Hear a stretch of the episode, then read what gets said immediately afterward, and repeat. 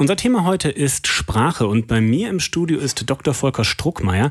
Er ist Sprecher der Deutschen Gesellschaft für Sprachwissenschaft und wir haben uns gerade eben schon einmal über, darüber unterhalten, woher Sprache kommt und was die menschliche Sprache besonders macht.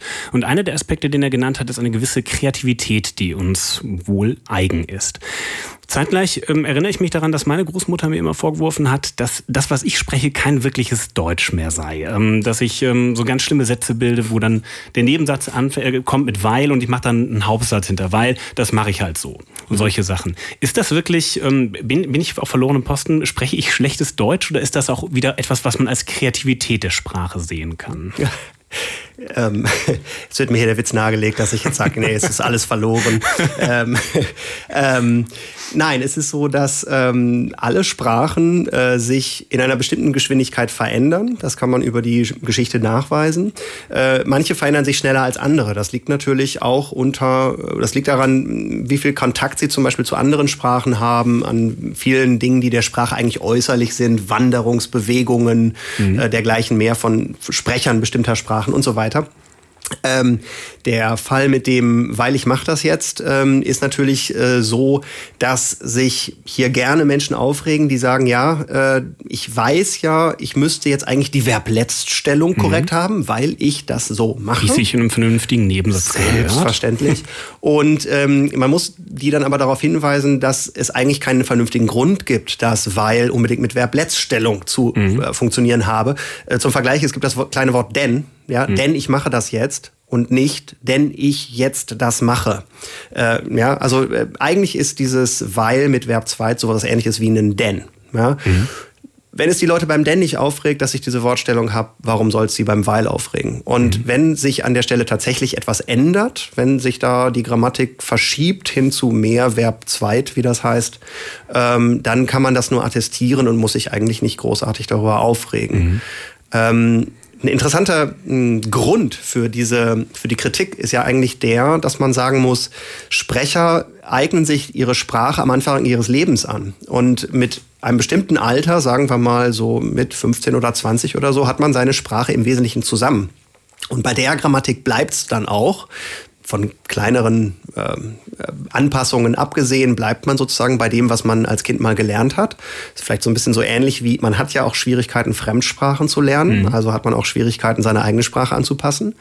Und äh, wenn die äh, Teens und Twins ähm, von äh, 1940 und 50 jetzt mittlerweile der Meinung sind, dass die jungen Leute das nicht mehr können, dann halt deshalb, weil sich die Sprache verändert hat zu ihren Lebzeiten. Mhm. Und das ist natürlich so, dass man das hauptsächlich an irgendwelchen Kleinigkeiten bemerkt. Ne? Also weil mit der falschen, in Anführungsstrichen, falschen Wortstellung mhm. dahinter ist natürlich eine so eine Kleinigkeit. Die meisten Omas werden nicht behaupten, dass man ihre Enkel gar nicht verstehen kann. Ne? Ja. Dass die völligen Kauderwelsch reden. Aber wenn die tatsächlich mhm. sozusagen eine andere Sprache sprechen, dann wäre das so. Dann könnte man die so wenig verstehen wie ein Mandarin-Chinesisch-Sprecher. Okay, gehen wir, gehen wir mal äh, zurück zu den Strukturen der Sprache, die wir gerade eben hatten. Wir haben ja gesagt, wir, wir, also Sie haben gesagt, wir lernen unsere Sprache und dann ist die erstmal so ein bisschen gefestigt. Da gibt es noch kleinere Anpassungsmöglichkeiten. Mhm. Wenn ich mich jetzt an meine Schulzeit zurückerinnere, habe ich meinen Deutschlehrer vor Augen, der da steht und sagt, so wird's gemacht und nicht anders. Wie steht es denn mit solchen Regeln, die einem vorgegeben werden? Wir haben jetzt zum Beispiel auch den Duden, der einem eine gewisse Empfehlung natürlich gibt und wenn ich mich hier in meine Arbeit äh, setze, dann habe ich mich auch irgendwo daran zu halten, was da drin steht. Um das halt um die, zumindest die Kommunikation einigermaßen sicherstellen zu können. Wie steht es denn mit den, mit den Änderungen? Ich meine, die, was im Duden steht, ist ja nicht, ist ja nicht in Stein gemeißelt. Das ändert sich ja durchgehend. Ja. Ähm, wer, äh, oder wie, wie kann man das sagen, wer, wer entscheidet eigentlich, was gutes Deutsch ist? Das ist eine sehr komplizierte Frage. Aber das erste Mal, erstmal muss man sagen, äh, Kinder sind natürlich die ersten fünf, sechs, sieben Jahre erstmal nicht äh, unter der Fuchtel eines Deutschlehrers, mhm. der ihnen irgendwelche Vorschriften macht. Es ist im Übrigen auch nicht so, dass Eltern ihren Kindern sehr weitreichende Vorschriften machen. Also Eltern, das wissen wir aus Untersuchungen, korrigieren sehr gerne, wenn ihre Kinder etwas inhaltlich Falsches sagen. Sie korrigieren vielleicht auch, wenn die Aussprache nicht in Ordnung ist. Aber Grammatikfehler zum Beispiel werden viel, viel weniger korrigiert. Das heißt, da sind Kinder tatsächlich relativ frei, sich ein System zurechtzulegen, das ihnen als die Grammatik ihrer Sprache erscheint. Und mit sechs, sieben Jahren, wenn die in die Schule kommen, ist dieses System am Platze. Man kann mit einem Siebenjährigen lange Konversationen haben und die Kommunikation funktioniert einwandfrei. So, und jetzt kommt dieses andere System, dieses schulische System, das sagt, du sollst dies tun und dieses vermeiden. Und da geht es ja eigentlich nicht darum, wie Deutsch an sich funktioniert oder wie eine Sprache an sich funktioniert, sondern wie wir uns vorstellen, dass man in einem äh, besonders elaborierten Code nun also reden könnte.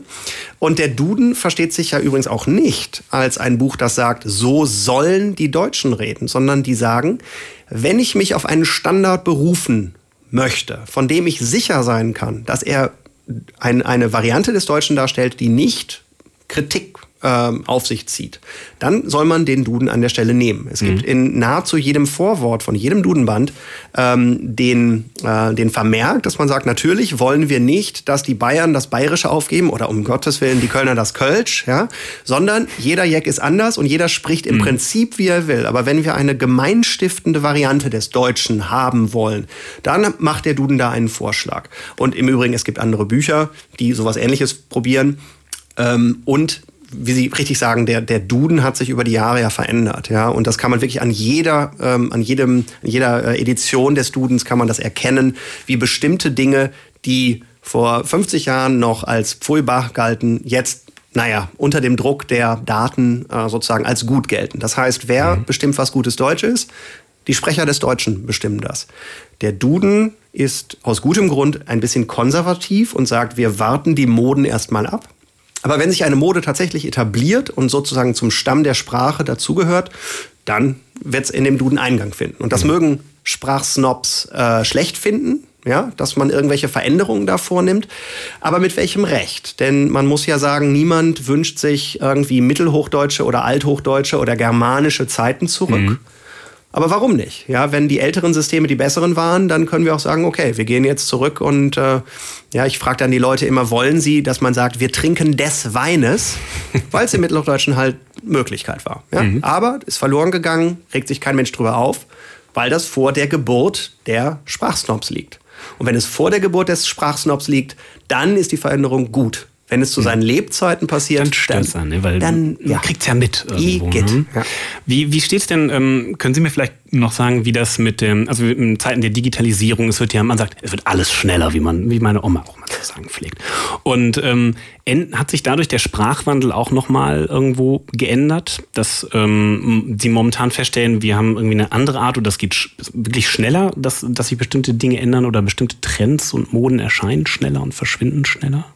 Es gibt einige wenige Dinge, die mit der Internetkommunikation und Social Media und diesem ganzen äh, Komplex sich ändern.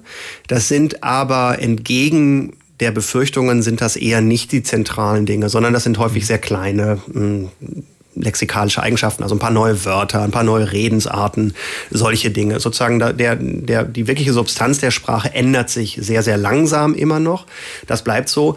Und es ist ganz interessant zu gucken, was in der Vergangenheit Schuld war. Ja, und äh, da kann man halt sagen, äh, heute ist, äh, keine Ahnung, Social Media sind schuld, aber vor zehn Jahren war das Internet an sich schuld.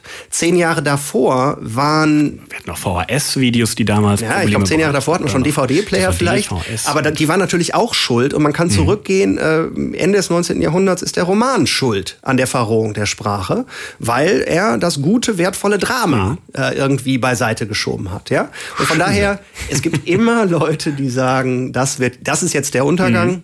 und es ist nie der Untergang. Das klingt, das ist, finde ich, ist ein wunderschönes Schlusswort. Ich bedanke mich bei meinem Gast im Studio, Dr. Volker Struckmeier. Er ist Sprecher der Deutschen Gesellschaft für Sprachwissenschaft. Wir haben uns darüber unterhalten, wo die menschliche Sprache herkommt und ja, wo es mit ihr hingeht, wo es mit ihr hingehen könnte. www.kölncampus.com www